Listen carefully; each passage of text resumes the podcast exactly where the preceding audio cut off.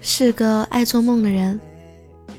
幼儿园的时候梦见日本鬼子成群结队的翻过我家大院的大铁门在深夜放火抢夺。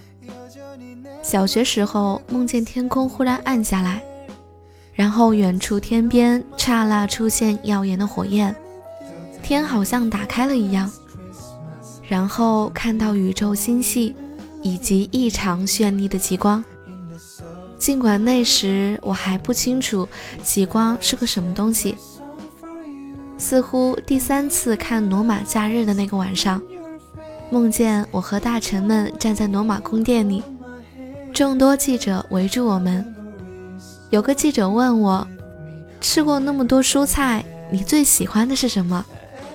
然后我想了一想，笑着大声回答：“茄子。”闪光灯照得我睁不开眼，也可能是我睡得太熟的缘故。我甚至梦见过小王子和彼得潘好上了，真的，真的多么古怪荒诞的桥段我都梦见过。不过从来没有梦见过我会出一本书，而此时此刻我正在为他写序。编辑发来陪安东尼度过漫长岁月的图书申报表，让我仔细填好之后给他。这个是出版社出版的一个必须程序。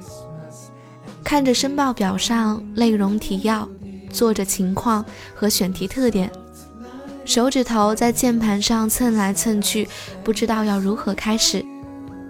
想说这本书其实没有什么内容，嗯。没有曲折情节，没有激动时候的动情拥抱，没有笑里藏刀的狠角色，没有很阳光或者很腹黑的正太少年，也没有我喜欢的那样有点笨笨的、执着而又心地善良的少女。它只是一个集合，网络上的日记，墙上的便条，书包里的笔记和聊天记录里的话。想说，也许它很真实吧。现在读到这些字的人，我很好奇你会是什么样子的人。实在想象不出选择这样一本书的人会是怎样的。不过，如果一个我这个年纪的人写了即使一本不深刻，但是很真诚的记录生活的书，我是很有兴趣读一读的。想到这里的时候，我多多少少能感觉到你一些了。高中语文课上有个标出关键字的练习，比如灰色意大利羊绒围巾。你觉得关键的字可能是灰色，可能是羊绒或者产地。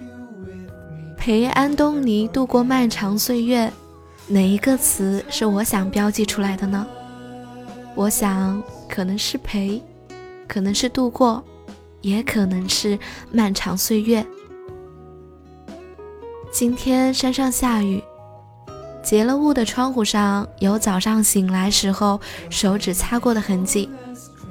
阴天往外面望去的时候，草地和树木都显得更绿了。很高兴认识你，你和你，这样。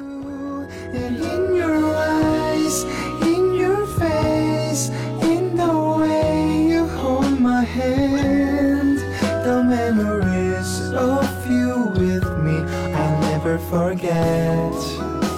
And every time I close my eyes, Merry Christmas.